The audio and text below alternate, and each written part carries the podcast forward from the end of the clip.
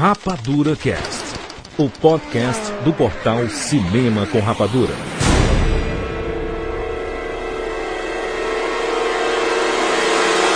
Sejam bem-vindos, seres rapadurianos de todo o Brasil. Brasil. Está começando mais uma edição do Rapadura Cast. Eu sou o Jurandir Filho e nós estamos aqui com o Maurício Saldanha. Seja bem-vindo, Maurício. Bem-vindo, obrigado.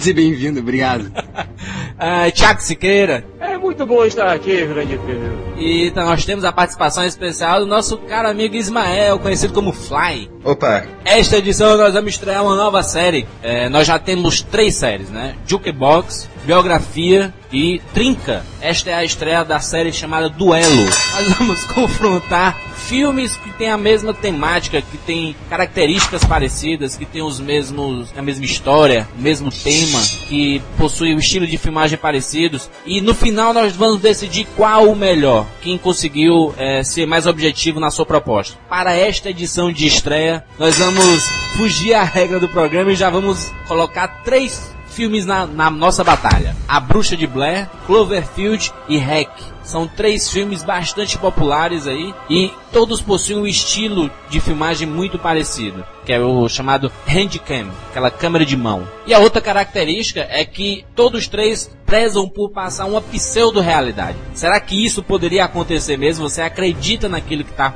passando nesses filmes? Então nós vamos colocar esses três filmes na nossa arena, nós vamos duelar e no final nós vamos decidir qual o melhor. E você, ouvinte, você também tem uma participação muito importante, porque vocês também vão decidir qual é o melhor. Então tem uma enquete aqui na postagem desse programa. Se você está escutando muito depois do lançamento dele, não existe mais essa enquete, já tem o vencedor. Vamos lá, vamos para os e-mails. E-mail!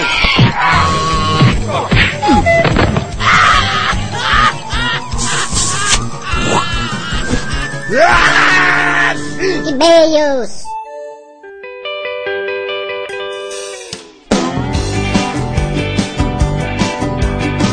E-mails! Vamos lá para mais um quadro espetacular de mensagens, recados e variedades. Olha só, Dan, tudo bom, Maurício?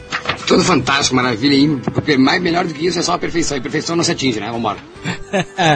Dois recadinhos antes. Maurício, milhares de cabines celular. Maurício tava dois essa semana, que é isso, Maurício? Não, eu nem sei quantos, acho uns sete filmes que eu vi. Cara, eu não fazia trinca de ver três filmes num dia desde os meus 12 anos, quando eu vi o alvo, o alvo do Van Damme, a Apache do Nicolas Cage e sei mais o que. Demais, demais. Maurício, inclusive, fez um vídeo maluco, sozinho no cinema, correndo pra cima e pra baixo. Ah, meu sonho, meu, meu, meu sonho, meu sonho. Eu, comentaram ali se o, proje, se o proje, projecionista tivesse ali, mas se ele estivesse, ele que se catasse, ele que me abraçasse também. Ele deve, ele deve ter visto, deve ter ficado rindo ali. Chamou 91, chamou, chamou 190. Uh, e o Maurício também quer comentar também o vídeo o Breno Silveira vendo cabine celular, Maurício? Ah, isso não tem comentários, né? Não é tem demais, comentários. Né? O pessoal tem que assistir, isso é incrível, uma surpresa. Obrigado, Lincoln Pericles, obrigado, obrigado. Se palavras podem dizer, obrigado, obrigado.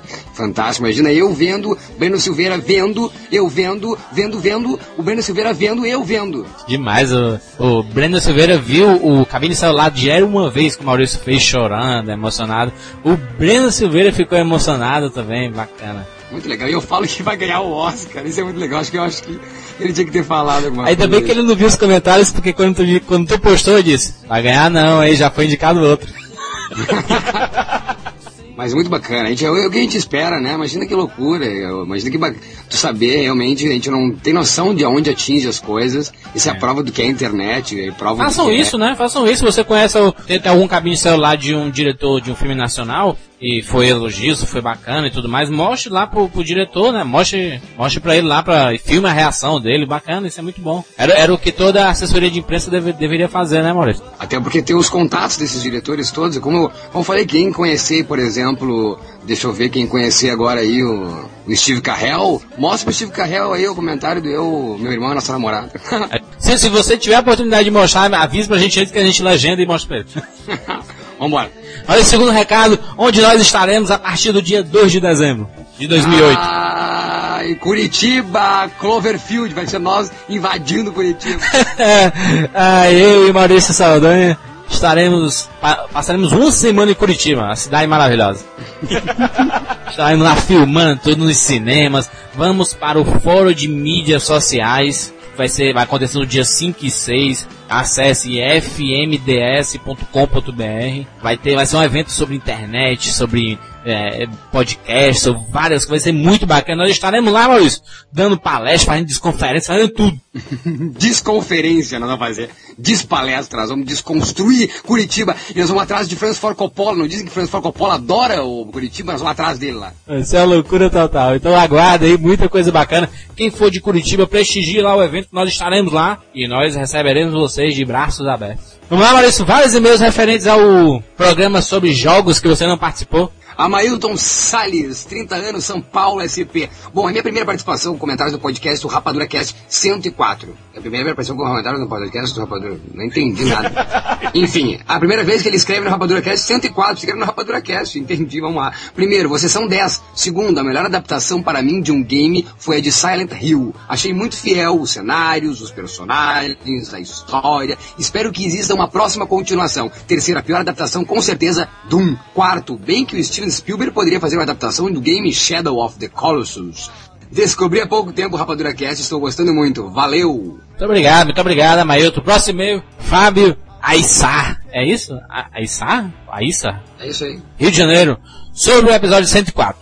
Acho que vários games antigos mereciam versões para o cinema. O primeiro é Full Throttle, do jogo da Lucas Arts de 95, que conta a história do motoqueiro líder dos Polecats, que foi acusado injustamente de matar um cara importante e querido, tudo ambientado no futuro, tipo Mad Max. Outro jogo que merecia adaptação é Flashback, eu também acho fantástico esse jogo. Um homem acorda no meio de uma floresta completamente sem memória e vai descobrindo aos poucos que é um cientista e descobriu que aliens estavam infiltrados entre os humanos. Uma mistura de Jason Bourne com Independence Day. Muito obrigado, Fábio, pelos comentários aí. É isso aí mesmo, eu concordo. Flashback full, e Full Throttle são ótimos para serem adaptados para o cinema. Eu concordo também, não conheço, nunca vi mais gordo. Mas gostou da história? Adorei a história. José Bolossa, 32 anos, Rio de Janeiro. Quanto, a, quanto ao cast de games, acho desnecessárias adaptações cinematográficas. Veja Metal Gear Solid. Me diga, para que fazer live action? A história é fechada e ótima. O filme não acrescentaria nada e nem de longe conseguiria repetir a experiência de jogar. Mesmo o feitiço de ver os personagens em carne e osso não vale a feitura de um filme desses. O mesmo vale para qualquer outra ideia de adaptar games para o cinema. A indústria cinematográfica está se perdendo pela falta de roteiros e busca desesperadamente novas histórias em outras mídias, literatura, quadrinhos e agora os games. Aliás, acho que essa possível falta de roteiro seria um ótimo tema de cast. Vídeo adaptação de Watchmen e algumas declarações interessantes do Alan Moore sobre o assunto. É uma, é uma boa pauta mesmo, a falta de criatividade, né? Vamos lá, vamos lá. Anotado no caderninho. Último e Larissa. Diego Simão Koziedoski. 23 anos, Cascavel, Paraná. Parabéns pelo Rapadura Cast 104. Lhes escrevo este e-mail porque gostaria de compartilhar uma curiosidade. Sobre, o- sobre o filme que tu adorou, Maurício. O jogo Max Payne, lançado em 2001, era para ser o jogo oficial do primeiro filme da trilogia Matrix, lançado dois anos antes. Contudo, desentendimentos entre ambas as produtoras do jogo e do filme culminaram no cancelamento do projeto. No entanto, a produtora do jogo não quis desperdiçar o que já tinha feito e levou o projeto adiante, adaptando uma nova história com novos personagens, reaproveitando o motor engine, engine do jogo. Dessa forma, não é estranho ver o efeito bullet time e outros elementos de Matrix nessa adaptação cinematográfica, que está em cartaz, pois o jogo que ele se baseia foi inicialmente concebido como a adaptação da obra dos irmãos Wachowski. Um abraço a todos e até breve. Mas na verdade o filme não, não levou nada de Matrix, né? Não, e na verdade, Diego Simão Koziedoski deve ser irmão dos Wachowski também. Ah, beleza, Maurício, vamos lá na correria. Nós temos correria total porque o programa tá gigante, Maurício. Vamos ficar com medo. O duelo, as espadas. Tchau.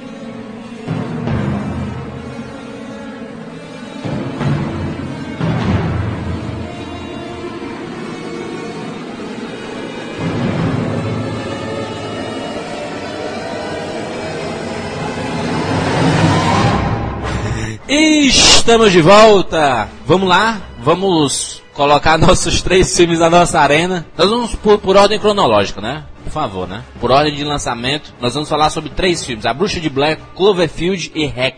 Dois americanos e um espanhol, né? Então vamos, vamos começar primeiro com A Bruxa de Blair em 1999. Blair Witch Project. Ele é o, foi o, o grande, tal- talvez seja o primeiro grande fenômeno que teve como influência também a internet, né? Foi o primeiro filme a explorar o marketing viral. Não, hoje, mas o engraçado é que hoje é conhecido como viral, né, é. Dr. Siqueira? Não existia hoje, isso, né? Hoje, então, nós estamos pegando, nós estamos pegando o que, que ele fez lá usando um termo de agora, ou seja, ele iniciou muita coisa. Na verdade, a internet chega ao grande público quando? Em 95? É, 95, 90, 94, 95, por aí. Começa tá, a popularizar mais em 99, começa a ter realmente uma penetração em relação aos lares brasileiros. Isso. Mas nos Estados Unidos, que é, o, que é onde foi lançado a Bruxa de Blair, já, já, já estava rolando na internet. Né? Já, estava, já estava consolidado o mundo virtual. Isso. É, consolidado nada, consolidado tá hoje, né? Não é consolidado. é, já tinha, já tinha acesso considerável, mas não consolidado. É, mas ainda é, mas ainda era um. O que, que é isso que está acontecendo? Ainda era muito novo a internet, vamos, vamos considerar assim, tanto né? Que, tanto que a Bruxa de Blair foi a, a, principal viral, foi pelas mídias ainda tradicionais, tipo TV, jornais e afins. É, mas vol, volta a dizer, viral ainda não existia nem como termo usado ainda, entendeu? Então não era o viral. Então ele, eles. Porque não, não então, viral, o, viral já boca, né? Pra da internet mesmo, mas para hoje em dia. Exato, por isso estou dizendo. Então, pegando, falando dessa novidade, aí que tá. Eles, hoje é precedente, né? Hoje não, hoje não tem, na verdade, como tu fazer um filme e não querer divulgar, e não divulgar pela internet. É alguma coisa automática. Nós vamos divulgar na internet. Como é que vai ser essa campanha na internet? Agora, então, lá eles, eles usaram da ideia. Vamos usar esse veículo para tentar chamar gente. Eu acho que é essa. Vamos inovar por aqui. Vamos tentar fazer uma coisa por aqui. E acho que, que o grande lance, uh, mas seria o grande lance, na verdade, ter pego a internet, se ninguém, se não era consolidado ainda, foi um, vamos, vamos, vamos dizer que foi um chute dele, foi um chute talvez, que ele talvez. Foi, foi, um chute bem acertado, causa que no final foi isso que deu potencial pro, pro filme ficar é, credível, né? Tipo, o pessoal caiu, teve um monte de gente acreditando mesmo, e era por, por a internet estar obscura, por ser, por ser uma coisa não muito tradicional que, que ficou bem é, verdadeiro, realista, alguma coisa assim. Uma coisa meio Orson Welles, né? Foi uma coisa meio Guerra dos Mundos do Orson Welles. Exatamente, exatamente. É, por que que foi tão crível se na verdade a internet não era algo ainda crível? Hoje ela faz parte do nosso dia a dia, mas naquele tempo ainda não. Como é que foi tão crível isso? O, o sucesso o, inicial da, da Brush Black foi nos Estados Unidos, né? Depois é que começaram a falar tanto, mas é, a popularização mesmo foi no mundo todo foi por causa da internet, mas nos Estados Unidos foi por causa de meios tradicionais, como o próprio jornal e como a própria televisão, né, que passava os documentários sobre. Teve um documentário que passou no, no Sci-Fi Channel dos Estados Unidos, que é, é, o. Como é o nome? É a Maldição da Bruxa de Blair. Isso. É 40 Sim. minutos, passou, passou uma semana antes, que é bem tipo linha direta, e tu assiste e é mais assustador que o filme. Eu tava assistindo ontem. É terrível, tipo assim, tu assiste e não, ainda sim, mais sim, naquela sim, época, a internet não era potencializada. Tá, mas... Não era uma coisa. ah, tá certo, mas ele foi então, ele passou na TV, é isso? A pergunta uma é essa. Semana ele antes, passou uma na TV. semana antes da estreia, passou no canal Sci-Fi Channel nos Estados Unidos. Certo, Aí criou é. a mitologia, entendeu? Aí no final aparecia sexta-feira nos cinemas a, as cópias das fitas que foram achadas. Pronto, só isso. Daí apareceu em jornal, apareceu em tudo. E, tipo, até, até redes grandes, tipo CNN, coisas assim, que caíram no, no, na imprensa, que a imprensa foi jogada como realista mesmo. Daí foi jornal, todo mundo acreditando. Foi mídia inteira jogando o que era real mesmo. Foi um marketing genial, né? Pelo amor de Deus. Eu acho o documentário muito mais é, bem sucedido do que o filme. O documentário que eu tive a felicidade de ver no DVD, quem tiver acesso ao DVD, esse documentário tem na íntegra no DVD da Bruxa de Blair. Eu achei o documentário muito mais bem sucedido. Até por isso, por trabalhar mais com, esses, com os fatos, então, tendo como rea, rea, Até realidade. Mostra os pais, os amigos, os professores falando, poxa, ele era um excelente aluno e etc. Né? Ele já tinha essa visão de, de cineasta, né? É, isso é, é complicado. Você, você, eles, eles pensaram muito bem nisso, né? Impressionante, cara. É, é tanto que eles cederam o próprio nome, os três protagonistas cederam o próprio nome, o nome verdadeiro mesmo deles, como os, o pessoal acreditar que eles morreram mesmo, entendeu? É, forjar uma realidade é uma coisa que é a própria proporção do cinema levada à enésima potência. Vamos lá, três, estudan três estudantes de uma faculdade, né? De uma facu é faculdade, né, que eles estão. Três Isso. estudantes de uma faculdade vão fazer um trabalho para a faculdade, enfim, que sobre uma, uma bruxa de Maryland, né? A lenda, de né? Maryland. A, a, lenda da bruxa, né? A lenda da bruxa de Maryland, na cidade do interior dos Estados Unidos, enfim, vão lá e, e acaba que essa lenda acaba sendo real, né? E eles se fodem, é isso? Assim. Na verdade, ele, ele, eles vão, eles estão, são, são três pessoas, né? São três pessoas para que, que vão fazer esse documentário. Eles começam a entrevistar moradores da, das redondezas, perguntando sobre a lenda, sobre os mitos que existem e tudo mais. E é tudo filmado, né? Eles estão, é, é Tem um, sinal, são, são duas câmeras, se eu não me engano, né? A câmera dela e a Sim. dele, né? Ah, não, é que tu falou que era um trabalho de faculdade, na verdade é um, é um projeto que eles estão individual, né? Tanto que os professores, al- alguns não sabiam, outros sabiam, estavam no documentário, eles falando lá. E são, assim, duas câmeras, eles vão com um gravador também. Por isso que tem a- aquela coisa da câmera em preto e branco, tem a câmera colorida e afim. Daí eles começam a entrevistar essas pessoas e eles vão acampar no, na- nas redondezas onde é, teoricamente aparecia a bruxa de Blair, ou tinha mais lendas, ou tinha mais casos de ter acontecido coisas ali. E começam a acontecer coisas estranhas, entendeu? Eles não tinham nada definido na casa, que eram várias lendas assim que cerca a região, uma região bem mitológica, não era só a lenda que eles vão investigar, mas tem outras, eles vão falando com o pessoal e vai surgindo história.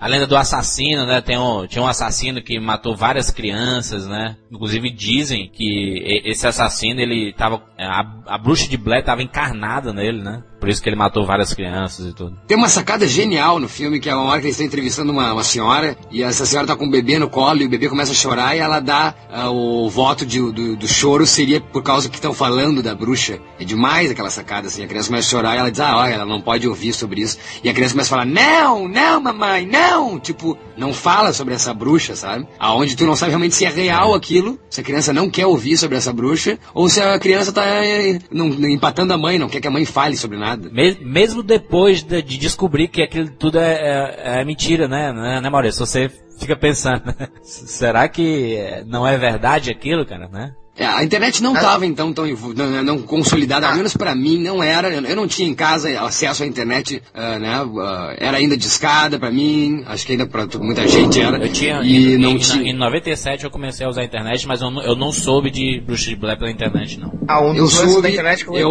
eu, eu subi, eu comprei. Posso comentar sobre a minha experiência? Vai lá, Eu Maurício. comprei a revi- a revi- revistas, eu comprei revistas sobre o filme, eu, eh, eu tinha acesso à, à internet, visitei o, o blog, o site, enfim, mas não vi o vídeo, que esse vídeo tinha disponível no site, não cheguei a ver esse vídeo por causa da, da internet discada, ia passar um ano pra, E- pra download. E fui ao cinema, e fui ao cinema sabendo que era um filme, mas mesmo assim a experiência do filme É demais. a experiência de assistir a esse filme foi realmente eh, visceral. Eu assisti numa sessão à meia-noite e saí do cinema, eu fui sozinho e saí do cinema estarrecido, apavorado, olhando para os lados, morrendo de medo. Eh, lembro que foi comparado, comparado a iluminado, comparado a, tipo, só a iluminado com as sensações e o terror.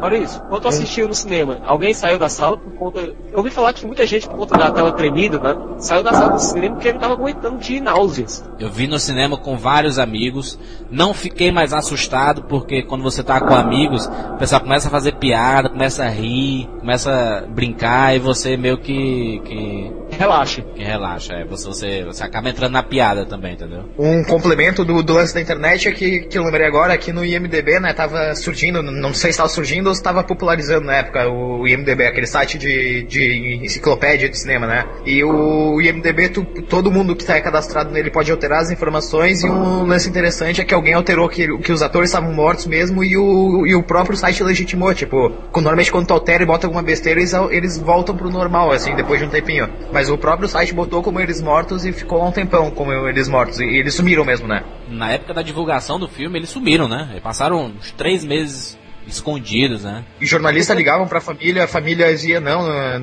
não queremos falar sobre isso e coisa assim. Foi bem, foi bem, foi bem montado, foi bem bolado a estratégia toda. Ah, diz que em Sundance também, quando eles foram no festival de Sundance, eles distribuíram, ah, eles fizeram em leites, né? Nos leites o, aquele adesivo de desaparecido dos, dos atores e eles, os atores também não foram na, na coletiva de Sim, imprensa. eles colocavam em postes é, coisa de desaparecido. Você viu esse- esses garotos assim nos postes né, em cidades chaves nos Estados Unidos e tudo mais. Foi uma coisa enorme. Eles acabaram com o mito do- de que eles haviam morrido quando eles apresentaram o, o MTV Movie Awards, né? Que eles apre- eles apareceram pra apresentar, né? É aquela coisa do cinema quebrando a quarta parede, né? Aquela, pare... aquela barreira que separa realidade da ficção. Muita gente acabou acreditando realmente nessa história, muita gente acabou engolindo, muita gente acabou se envolvendo com essa história, muita gente ficou na cidadezinha lá do filme, muita gente realmente entrou no espírito do filme. Achei isso muito legal. Tanto é, tanto é que começaram a se vender pacotes turísticos pra visitar a cidade e visitar os pontos que foram gravados no filme.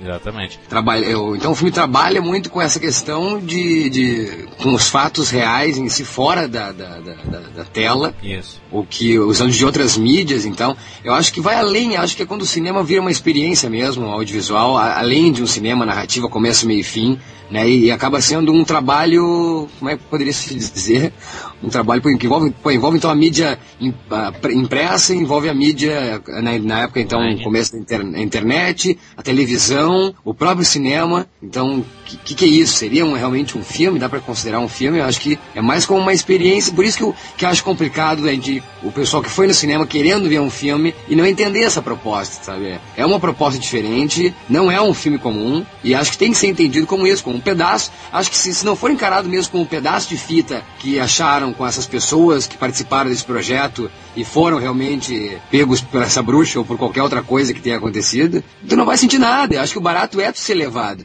Eu sabia, como eu estava dizendo, eu, eu comprei revistas na época, cheguei a entrar no site na época, e eu sabia que era um filme, que não era real aquilo, que era uma tentativa de tornar aquilo real, e achei, e porque embarquei, eu vou ver a fita desse pessoal que foi achado. Se tu não embarcar, qual é a graça que tem? Maurício, tu sabe qual é o problema também? É, é, a minha irmã, ela viu esse filme no- nos Estados Unidos e ela me disse assim, ela disse que nos Estados Unidos existe muita lenda sobre esse tipo de coisa. Aqueles acampamentos, diz que tem muita lenda sobre isso. Aqui no Brasil a gente acredita...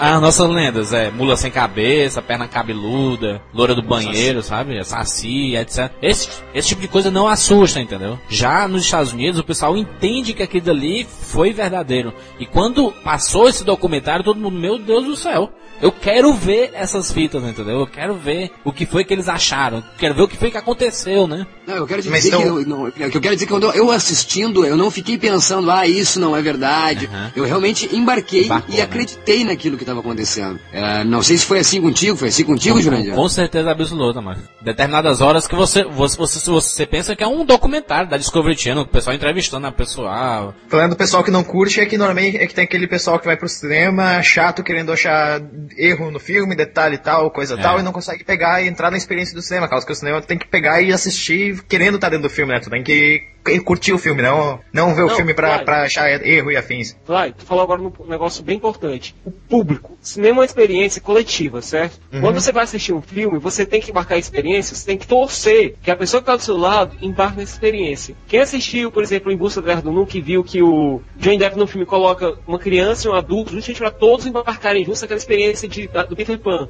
Estou falando isso porque o público com quem você vai assistir um filme é algo extremamente importante. Se você assistir um filme do lado do lado de um chato, que vem reclamando de cada detalhe que aparece, você não consegue entrar naquela fantasia. Você não consegue embarcar naquela realidade. E é por É. isso que muita gente acho que não conseguiu entender bem a Bruce de Black, não conseguiu pegar o filme. Você não tem como ter a experiência completa se você estiver do lado de alguém que, tira, que fica lhe tirando o tempo todo daquela fantasia. Tá, mas e vocês acham que estão vendo o filme hoje em dia? O filme hoje em dia, assim, excluindo o que já passou, tudo isso aí, todo mundo já sabe que é mentira. Assistir o filme hoje em dia ainda é válido? Ainda é um bom filme pra se ver hoje em Com dia? certeza, com certeza. Eu, e, e eu assisti recentemente pra fazer este programa e continuei me assustando com tudo, cara. Eu assisti semana passada e assisti de noite e me senti mal. Me senti mal sozinho vendo o filme. Pois é, eu também vi, o documen- vi o documentário, vi o filme e continuou sendo aquela experiência bacana. Um filme bacana, eu curti bastante o filme. O- muita gente não gosta, mu- muita gente não, não fala mal de A Bruxa de Blair pelo simples fato do, de ser aquela câmera tremendo, aquela aquela coisa, entendeu? Então, quem não gosta desse tipo de filmagem vai, vai reclamar, entendeu? Vai achar ruim mesmo, sabe? Não é, não é Blair que vai mudar a concepção dele, não. Jurandir, É que, é, que esse tipo de, é que esse tipo de filmagem ainda não é uma coisa inédita no cinema, né? já existia, já teve outros filmes que explorou isso, mas o Bruce Blair foi bacana que foi e levou ao público, foi o filme que popularizou esse tipo de, de filme, de filmagem afins. Não é segredo pra ninguém que eu não vou muito com a cara de Just Blair. É, é mais porque eu não consegui entender essa experiência muito bem. Eu não consegui. Não, não embarquei. Pronto, não embarquei nessa fantasia toda, certo? Não fui no, no ritmo. Como o Maurício tem que estar. abraçar essa experiência pra realmente compreender a Bruce Blair. Eu não abracei. É, eu Não, achei- não, não, não, não, não, não, não fala, não, não distorce minhas palavras. Eu não falei que embarquei, eu não falei que, que Eu não falei que entendi a experiência, né? Até não entendi porra nenhuma. Nem sei que porra é essa da bruxa. Eu não entendi aquele final porra nenhuma. Eu só tô dizendo que eu embarquei na, na experiência de assistir um audiovisual aonde uh, vendia-se ser uma coisa diferente e, e, apostei nisso e vi uma coisa diferente. Tem um... É, o, o, a Bruxa de Blair é marcado por várias cenas marcantes, né? Sem falar aquele final que é, de, é impactante que pouca gente entende. Se não prestar atenção no, no, no que os entrevistados falam durante o filme todo, é, você não entende mesmo o que é o final, mas aquilo ali faz parte de um ritual. E que na verdade também esses filmes, é, como, como ele está sendo vendido como real, seria complicado ter um final realmente entendível do povo. Esse é. final que a gente tem comum em qualquer filme com uma narrativa linear, entendeu? Como é uma fita que foi achada, como é que teria um final explica, né, uma explicação do que, que é? Teria que ser realmente uma cena é, inentendível quase. Ou que cortasse a, a, a, ou acabasse a bateria, sei lá. É, é, era normal que acontecesse isso. Mas ainda tem pessoas que não gostaram porque o final não se entende. Enfim. Uma das principais cenas do filme é quando eles estão no, no acampamento, numa barraca, né? Estão os três juntos lá. E eles começam a escutar alguns barulhos, né? Posso até fazer um parênteses aqui o que aconteceu com a minha irmã. No fim de semana seguinte, é, que ela assistiu a Bruce Brad nos Estados Unidos, ela foi, ela foi acampar com alguns amigos. Aí eles dentro da barraca eles começam a escutar uma corrente arrastando no chão. Não acredita, cara? É impressionante isso. A galera, a galera embarcou mesmo na ideia. Por isso que ficou na cabeça de todo mundo, cara. Aí quando eles, de, depois de, de terem coragem de sair e ver o que era e tudo mais, é, eles viram que era, um, era uma cabra que se soltou, aí tava a corrente assim arrastando no chão. O que eu acho mais, o que eu acho, o que eu acho mais interessante da Bruxa de Blair é que geralmente filmes de terror têm uh, um clima uh, e, e, jogam com a claustrofobia, isso. né, com ambientes fechados e até a própria cena que tu cita aí, Juras, é o pessoal recorre da, da, da cabana para ficar dentro, perdão, da, da barraca, para ficar dentro da barraca então, ou para ficar no ambiente então fechado e não lidar com o, com o céu aberto. E... É, mas é, é, aquela coisa de quando tá vendo filme de terror, tu se esconde embaixo do, do cobertor, é, né? Exatamente. Tá quando tu acorda no meio da noite, tu vê um, um, um, um reflexo do, do, do Gabide assim com a com a camisa, com chapéu, aí tu pensa que é uma pessoa, aí tu se esconde é, embaixo do lençol. Mas, mas, mas, mas, o que é mais interessante é que não tem nada para se ver, porque tá escuro e tá noite. Exatamente. Eles ainda estão com medo de. Ou seja, ainda eles querem a proteção mesmo. Eu falo daí do, do ambiente fechado até. O, o, o, medo e o pavor da bruxa de Blair é tu lidar com, com o espaço todo ao teu redor e ter medo desse espaço ao teu redor. Medo da liberdade ao teu redor. Isso foi o mais chocante para mim na bruxa de Blair. Como, como, como todo mundo diz na, na, na história do filme, foram várias crianças que foram mortas, né, na, naquela redondeza. E então você tá numa barraca à noite, os três sozinhos, não tem nada ao redor. E você começa a escutar crianças, depois as crianças se aproximam da barraca e começam a bater na barraca de forma desesperada. O que é que você faz numa situação dessa?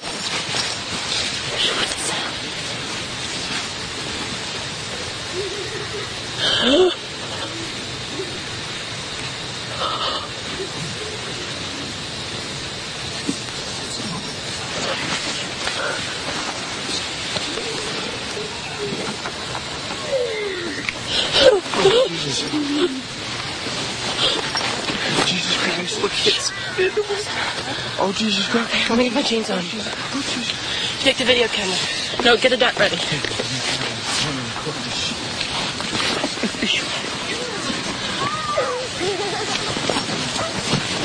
Oh, dear. Oh,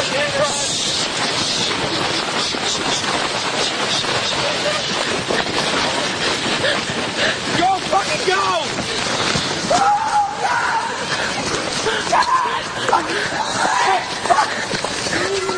Hurry up! I'm coming! My boots are at least.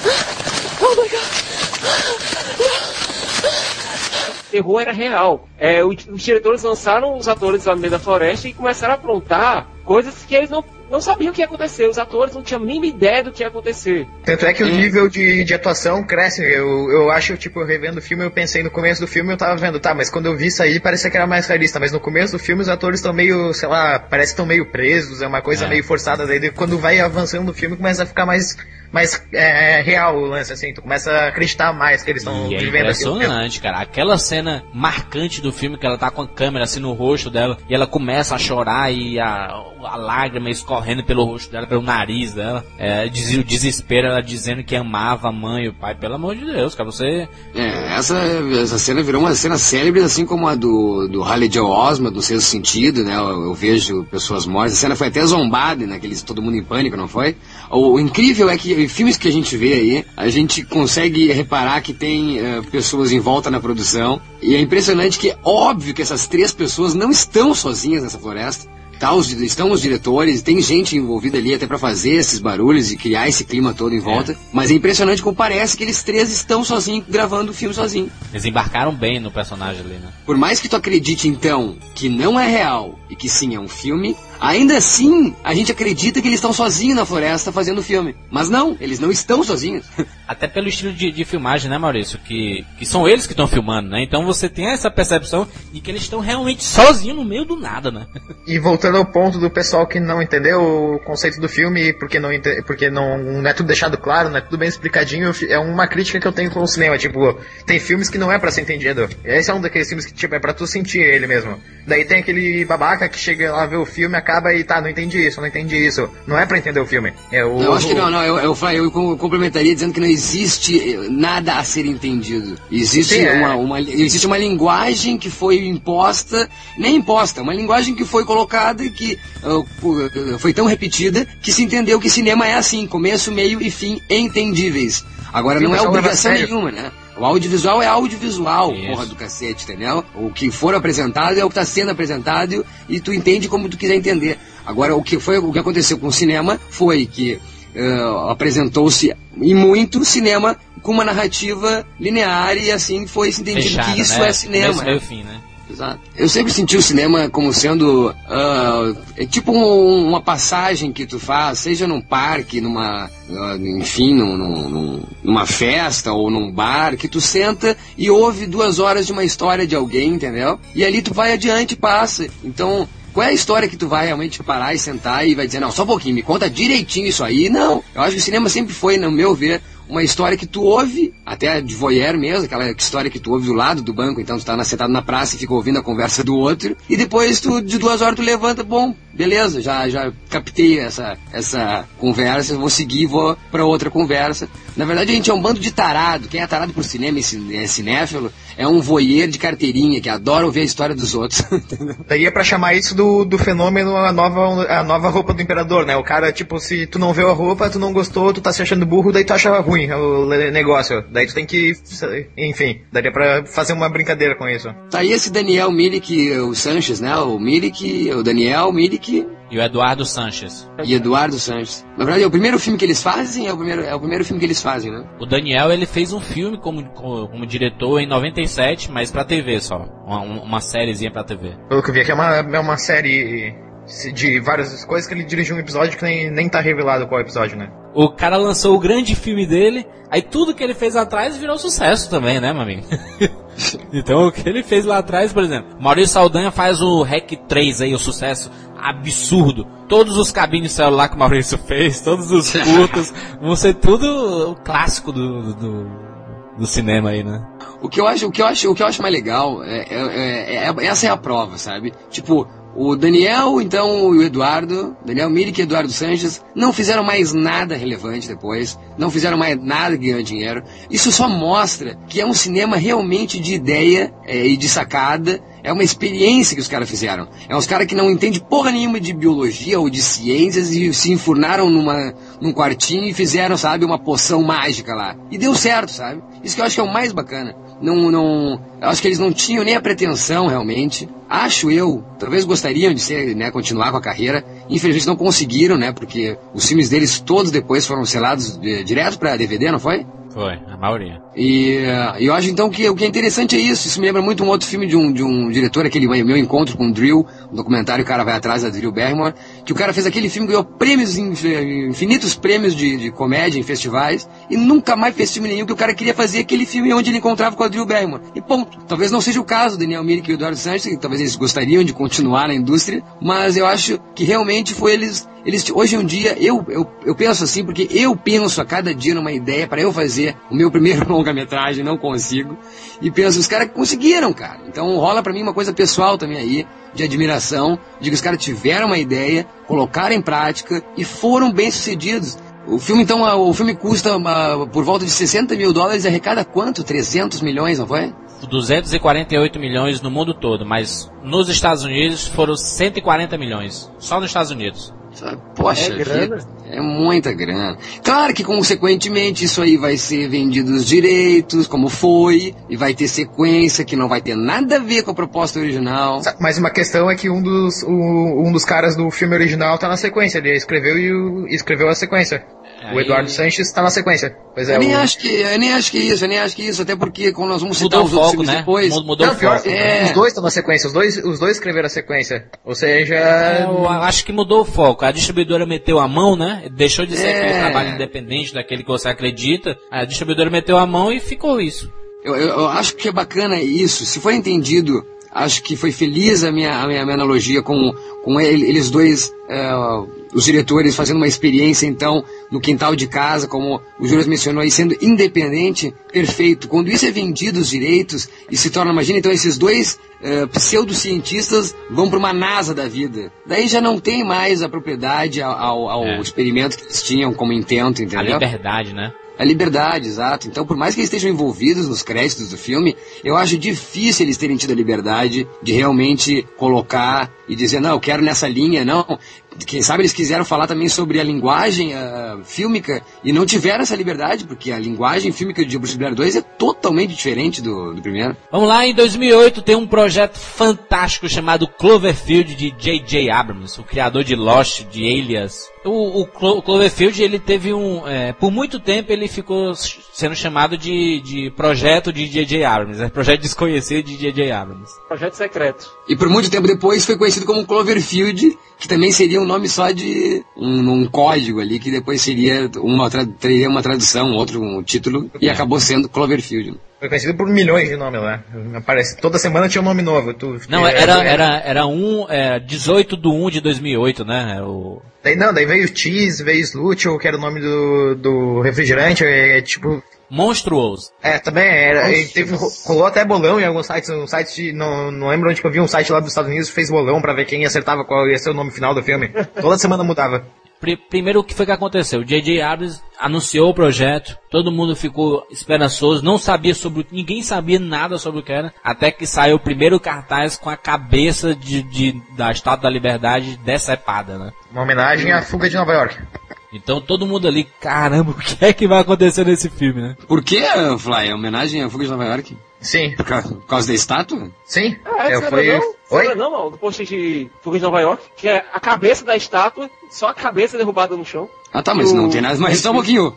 Não, mas tem, uma, tem, tem, referência assim, o DJ falou que era homenagem ao filme, que ele falou que é um dos filmes preferidos dele, quando, ele, quando ele escrevia os roteiros ainda só, ele considerava esse um dos filmes preferidos dele, ele fez essa homenagem. Tanto ah, que a cena lembra bastante a cena que acontece no filme. Assim, a, a cabeça caída lembra o pôster da fuga, mas não o pôster do Cloverfield lembra é, a fuga. É, enfim, continua. A interpretação que, que a gente tem quando, quando vê esse tipo de pôster, a, a, a da, da Liberdade sem a cabeça e um rastro na, no lago e, e, a cidade sendo destruída ao fundo, né? Já davam uma impressão do que poderia acontecer, né? Até que começaram a sair as, as, as primeiras imagens que mostravam um estilo de filmagem diferente, né?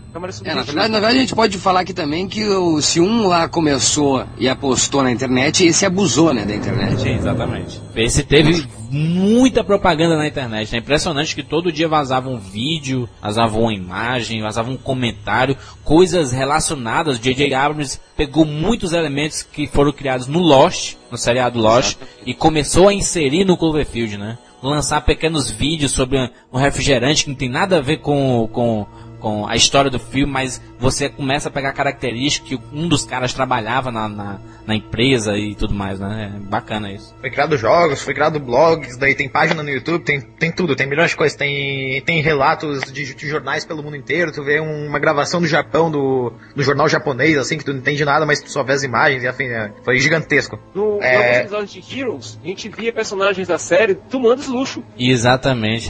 Como é que foi? É uma marca fictícia, né? Essa Sim, é tá. Marca criada para o filme que acabou se espalhando para outras franquias. Não, na verdade não foi se espalhando, foi eles pagaram pra aparecer ali o Slush, né? Ali. Não, livro. um dos produtores do filme do, do Coisa tava, é produtor do Heroes também, uma coisa assim. Enfim, a história de Cloverfield, Fly. Então, encontrada a fita, a gravação do, do Rob, né? Uma- um videotape, um HDzinho assim, com, com o que aconteceu no dia que um, um bicho, alguma coisa assim. No começo ninguém sabe o que é, mas depois se vê que é um monstro ataca Nova York. E daí é, é o pessoal fugindo, né? O pessoal andando pe- por trens, andando pelo metrô, correndo das coisas, enfim, tudo caindo. não, peraí. Fly, se fosse fugindo, eu até ficava calado, mas não é fugindo, é indo resgatar a namorada do Rob. É, tá, isso, justamente, justamente. Obrigado, correção. É uma história de amor, é uma história de amor, é uma história de Na, amor. na verdade, essa é a motivação de um dos personagens, né? Os outros estão ali porque enfim, É, justamente. é, Eles queriam fugir, só que o, o cara e a carinha ali, não, tem, tem que voltar pra pegar a guria. No final mistura romance, mistura, mistura tudo. É um filme bem amplo. Não é, não é raso como que todo mundo tava esperando só um filme de monstro, né? Tava esperando tipo um Godzilla versão câmeras. Mas aprofundou, foi mais do que todo mundo esperava. O Na primeiro verdade, não, na verdade, eu tava esperando nada. Na verdade, eu tava esperando o que fosse apresentado, porque a gente não sabia nada o que tava acontecendo. Tu tá O esperando um trailer não filmaço, né, Maurício? Do J.J. Abrams, né? Essa é a É, eu verdade. tava esperando filmar, eu esperava que falasse sobre Lost, eu pensava que fosse Lostzilla, eu pensava que fosse a fumaça, que fosse sei lá o quê. Eu pensava que o Jack ia aparecer, enfim, mas é, eu- os trailers não mostravam nada, né, do que era, do que seria esse, essa, esse monstro, ou o que ataca.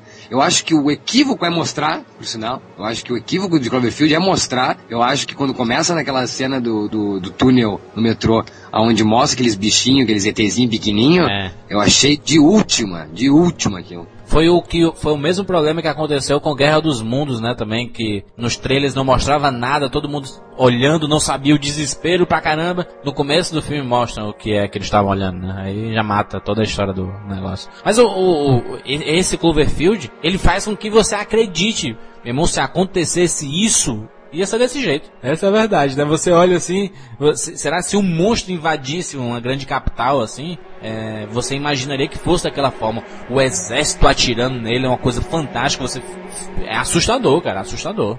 Muito bom. Eu acho o melhor filme de, eu acho o melhor filme de monstro já feito. Ainda que não o melhor, não, acho que pode ser feito melhor ainda, mas é o melhor até agora. Mas acho ainda que o equívoco é ter mostrado, não precisava ter mostrado o, o, o bicho. Se não tivesse mostrado, pra mim seria difícil ser feito um filme melhor que esse.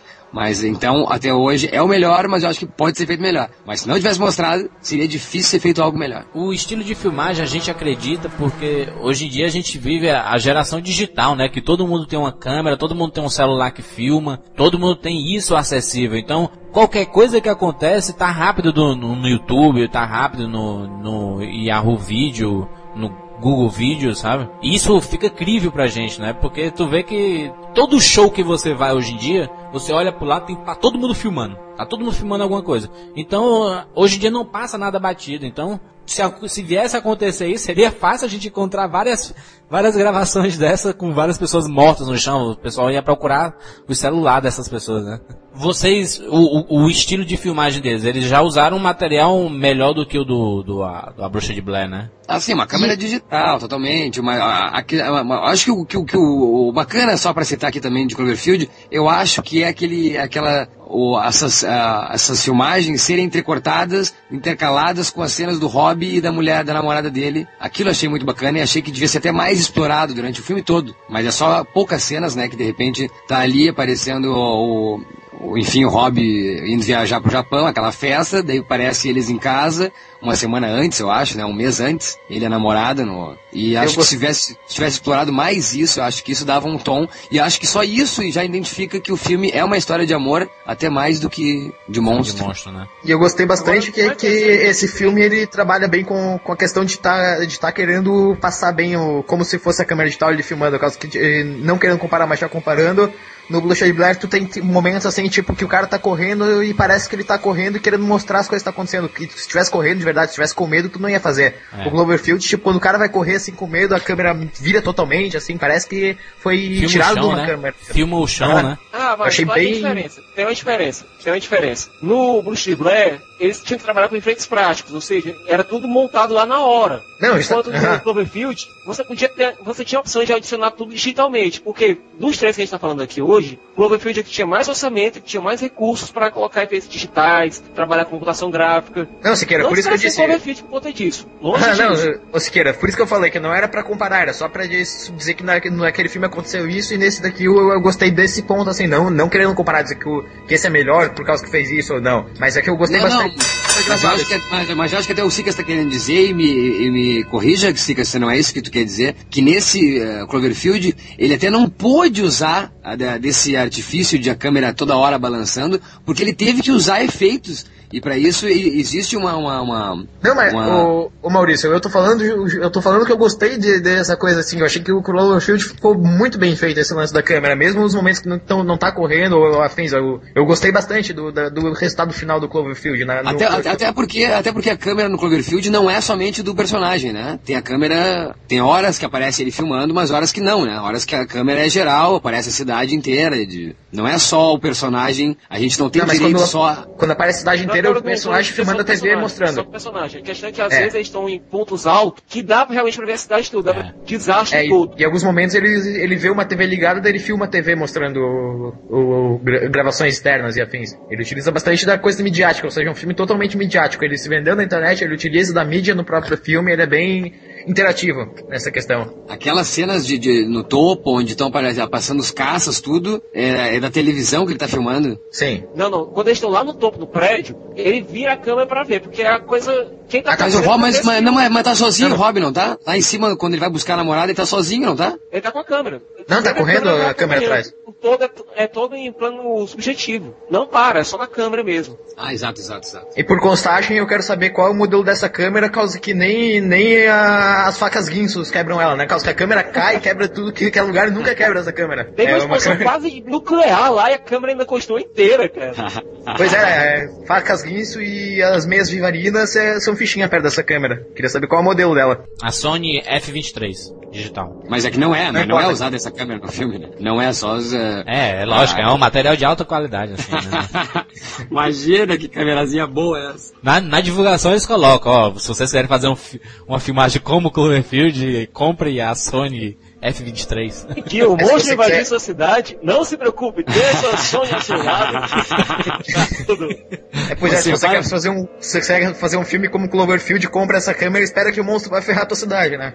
Uma- a principal cena desse filme, que eu acho, é, é no, é no determinado momento que está acontecendo o aniversário lá e tem as explosões, as primeiras explosões, e todo mundo não entende o que é que tá acontecendo e tudo mais. E quando todo mundo sai e vê aquelas explosões ainda no, no, no, no teto, assim, no teto não, no- na cobertura do prédio, né? Ou, ou na varanda do prédio lá, todo mundo vendo as explosões lá e vendo alguma coisa se mexendo. Aí todo mundo sai da casa, aí vem a cabeça da, da Estátua da Liberdade rodando, cara.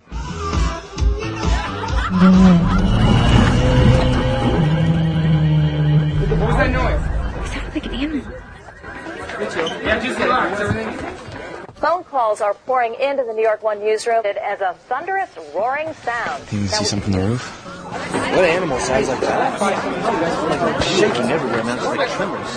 Looks like you should have left town a little bit earlier.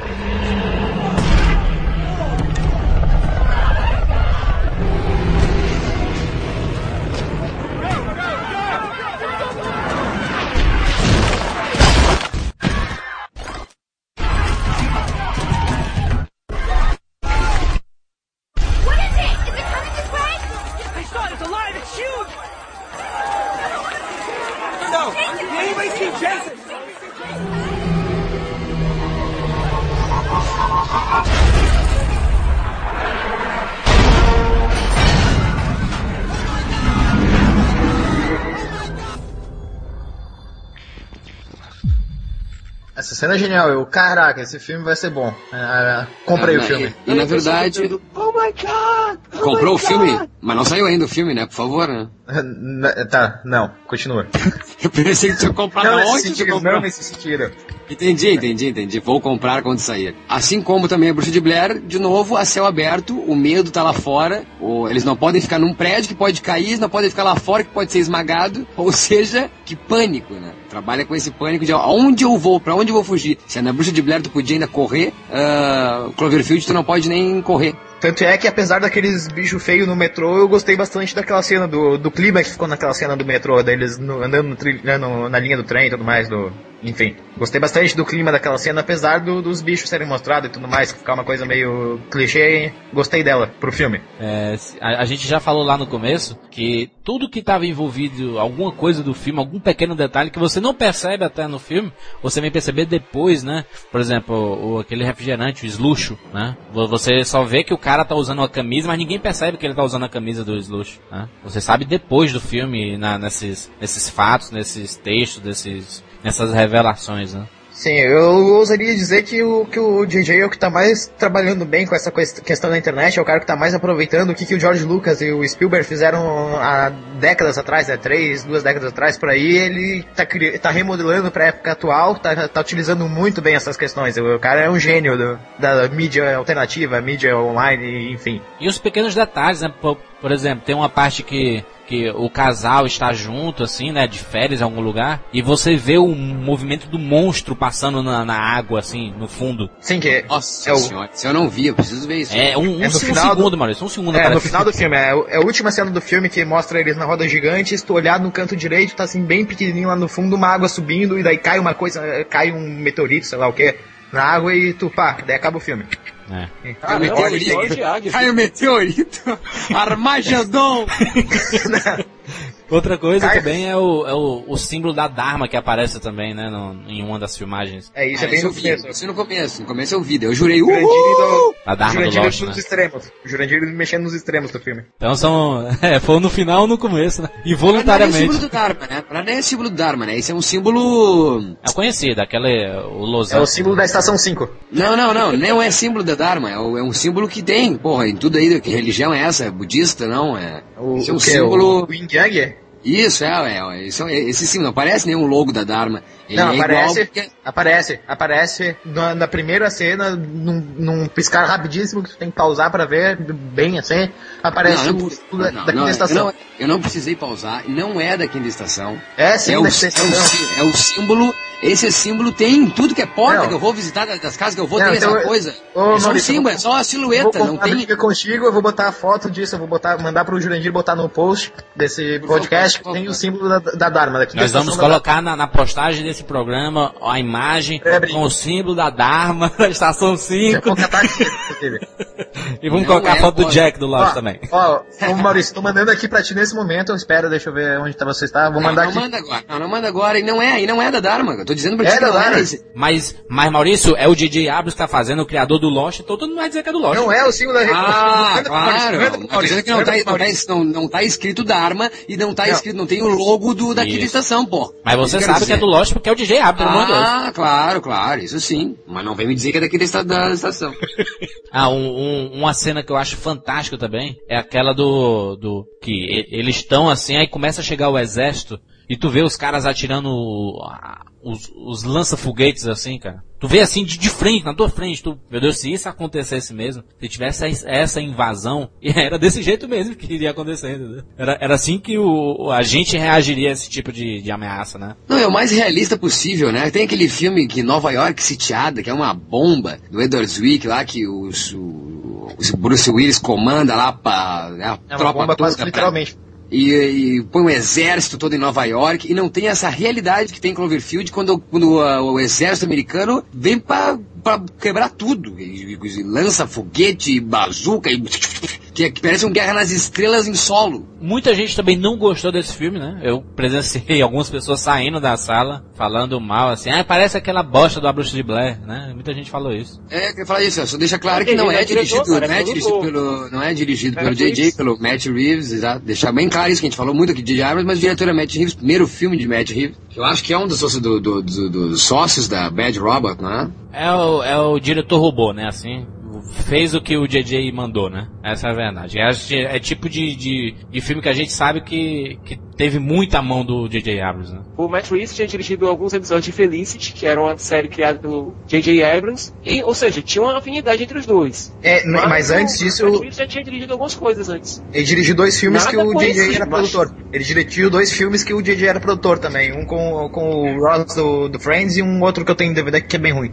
Não É, o- lembro é, o, qual. é o pupilo, né, dele. É, o pupilo do JJ Abrams. Essa é a verdade. É a Dimensão do Terror, o primeiro filme dele, que é uma bomba. Porque o- se, se o, o J.J. Abrams ele produz o filme, é ele que dá a grana, entendeu? É, é, a gente sabe que o filme é mais dele do que do, que do Matt Reeves, por exemplo. Ah, no, no dia que ele se desprender e fizer um filme sozinho, sem o intermédio do J.J. Abrams, a gente pode dizer, é, realmente o filme teve a direção dele. Mas É, ele tá fazendo preso- a Mulher Invisível. Ele tá em produção da Mulher Invisível. O elenco não tem, não tem ninguém famoso, né? É, Não, acho até ideia melhor que não justamente tenha. É você colocar atores menos famosos com quem o público possa se identificar. Com quem a gente pode dizer, "É, parece um amigo meu lá, rapaz. É, assistir tipo, Guerra dos Mundos, é o Tom Cruise ali fugindo do marciano. É, não, não tem nada a ver, né?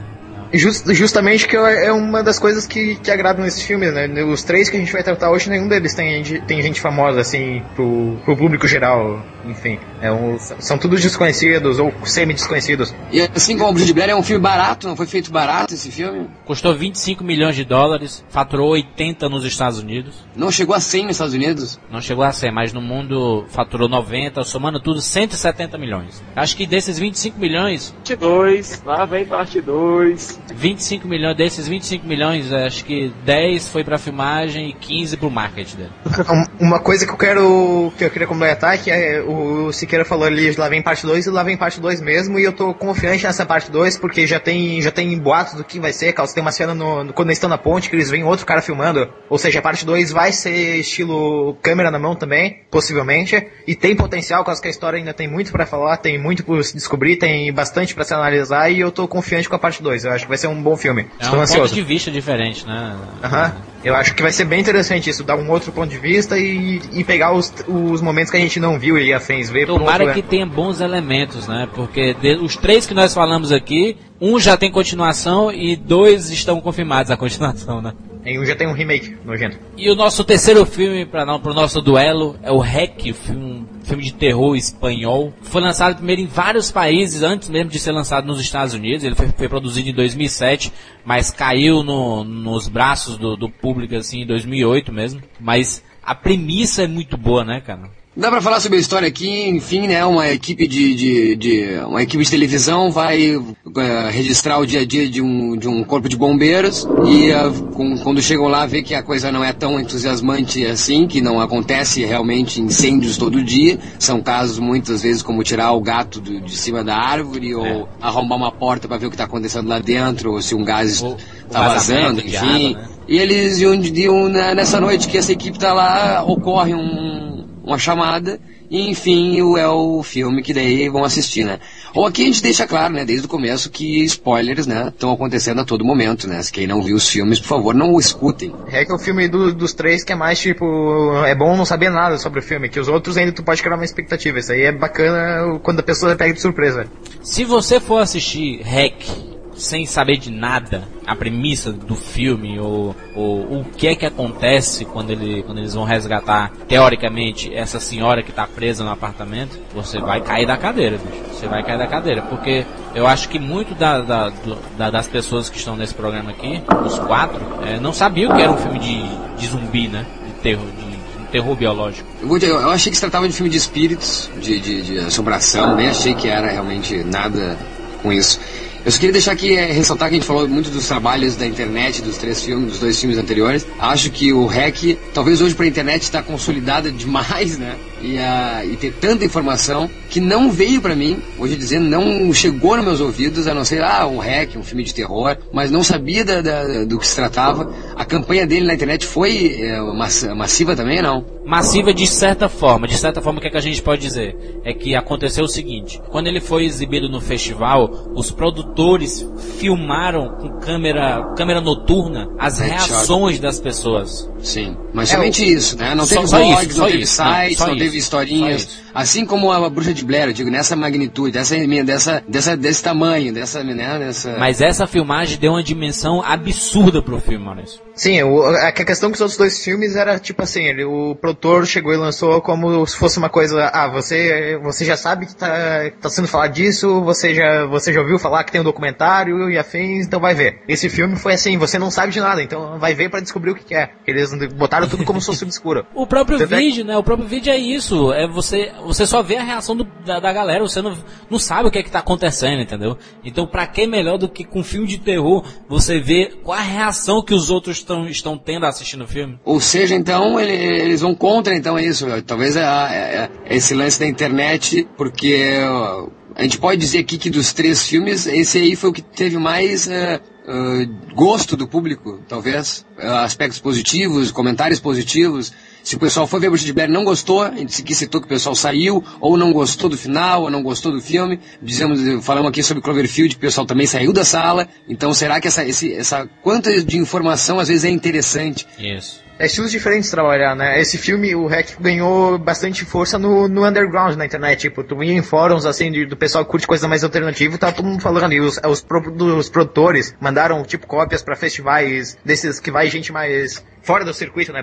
Foi bastante divulgado em festivais, não foi um filme pra ser divulgado em mídias, internets e afins. É, por sinal, não, ele ganhou... Não, não, não, não foi feito, não existe foi feito. Isso eles decidiram. E por que que eles decidiram? É aí que vem a minha pergunta. Não, será sim, que eles decidiram? Será que eles decidiram e essa tática, então, como tu coloca? Será que essa tática é colocada por quê? Porque, tipo, ou será que, não, será que eles não pegaram o respaldo próprio do Cloverfield, que rendeu 80 milhões? Não é tanto dinheiro, tipo, olha só quanto gastaram, o quanto J.J. Abrams envolvido, por Lost, enfim, como é que não rendeu 100 milhões nos Estados Unidos? É que não rendeu mais dinheiro? Como é que a Bruxa de Blair, até hoje, ninguém mais fez sucesso de, relacionados ao filme? Então, talvez isso, acho que o pessoal entendeu, olha, não é por aí, ó, vamos fazer o mínimo possível e vamos ficar pro underground, então mesmo, que terror é isso, terror é underground, terror é obscuridade, e não vamos mostrar nada. Na Espanha ele teve um plus muito grande, porque a, a protagonista do filme, a Manuela Velasco, que é linda demais, ela é uma apresentadora conhecidíssima lá, né? De, de programas, assim, de programas jovem e tudo, né?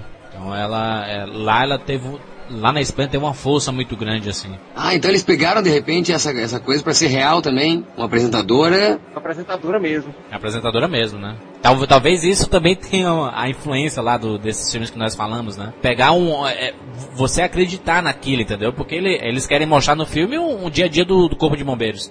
E a câmera que você está vendo é o cinegrafista do, do, do programa, né? O Pablo. Que você não vê o rosto dele nenhuma vez. Mas você vê a mão dele, você vê os pés dele correndo, você vê. E que é o diretor de fotografia do filme, né? Exatamente.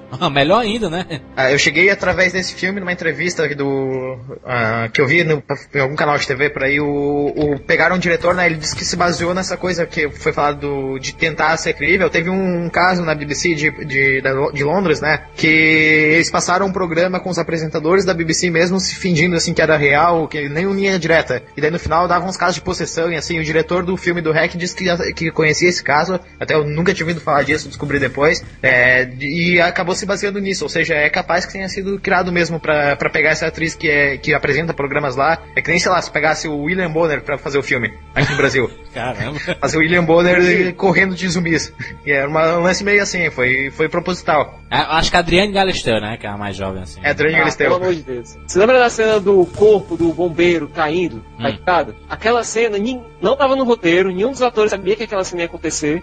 Mais uma vez é o recurso do esconder o jogo dos atores. O corpo, quando caiu, ninguém sabia que ia cair. A reação que a gente vê na tela é a reação dos atores mesmo quando vê aquela coisa acontecendo. É um negócio bizarro isso, os, os diretores brincarem esse jogo meio sádico com os atores, jogar susto pra eles pra registrar aí no cinema. Eu acho isso A história, a, história, a história do cinema tá repleta disso, né? O Exorcista lá é cheio dessas, dessas menções, dessas cenas aí. O William Fred que fez isso o filme inteiro.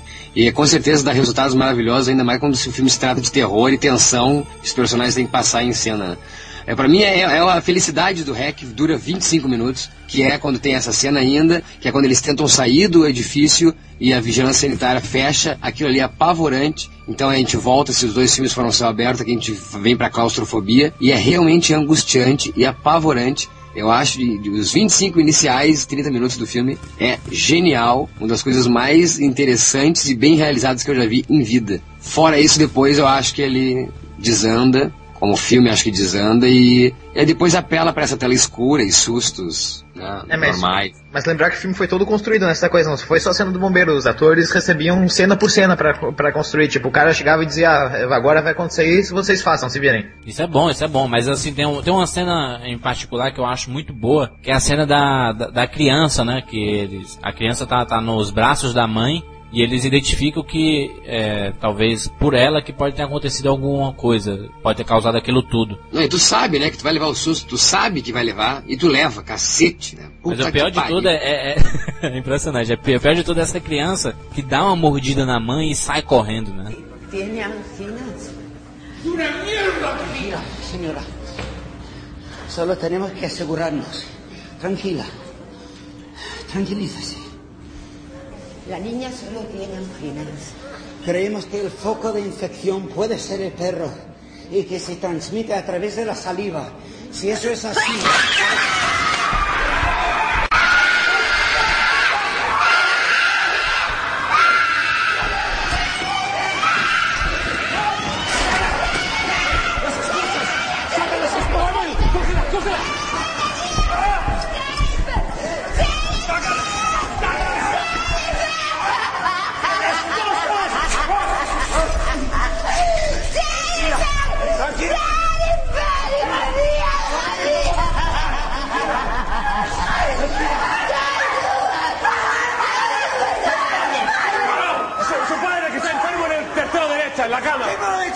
Mas o pior não, não, não é aí, é o, o que vem em, em seguida. Que são os bombeiros lá, o pessoal do, do prédio, foram atrás dessa menina e tu vê a menina toda deformada já. E tu sabe que vai acontecer alguma coisa ali, entendeu? Cuidado, tío. Jennifer. Tranquila, ¿eh?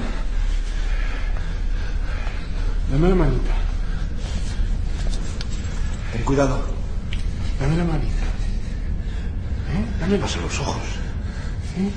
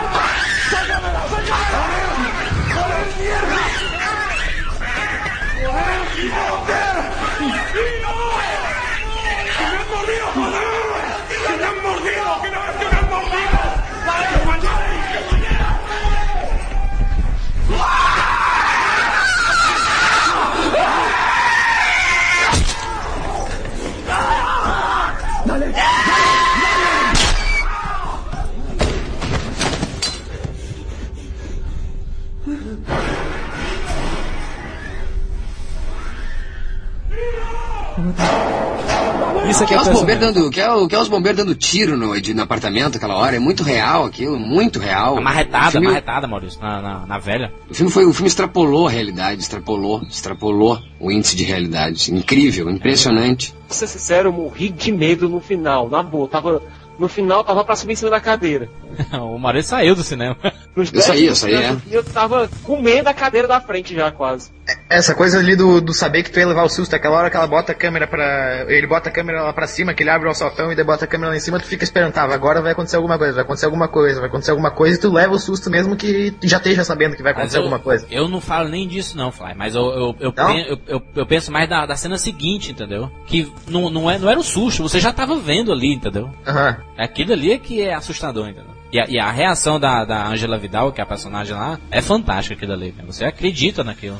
Teve gente que não gostou do, daquele, daquele tentativa de resolução do final. O que vocês acharam dessa mudança de clima, de botar uma coisa mais sobrenatural no meio, de alterar um pouco o clima, que foi o que mais a gente odiou, assim. Tava achando bacana, que que era uma coisa de perseguição. algo sobrenatural, sabe, Flávio? Eu acho que foi a igreja tentando, aliás, foi a igreja, entre aspas, tentando dar uma explicação para aquele fenômeno, que a gente viu que era biológico, era totalmente biológico, não tinha nada de sobrenatural. Não, sim, justamente. Quem, quem fez a cagada ali, se me permite o termo, foi a igreja tentando, tentando trabalhar o assunto como se fosse sobrenatural. E isolando. E Exatamente, e acho, e, e acho, e acho que isso é tão interessante do, do, do- a sua coragem do filme em mostrar isso e dar um tapa na cara, onde mostrar que a igreja católica é que mete o medo. Porque na verdade, como tá dizendo ali, não tem nada a ver com, com, com, com, com espírito ou algo assim, ou assombração, mas sim é uma coisa ah, ah, real, tátil, e, enfim, ah, caralho, o que, que é? É uma, Uma ameaça biológica. Não é? Uma ameaça biológica. E, ah, enfim, é a igreja própria que, comete essa lenda, que faz uma lenda. E é interessante isso, que a, que a, que a Angela Vidal ali, então, a personagem no filme,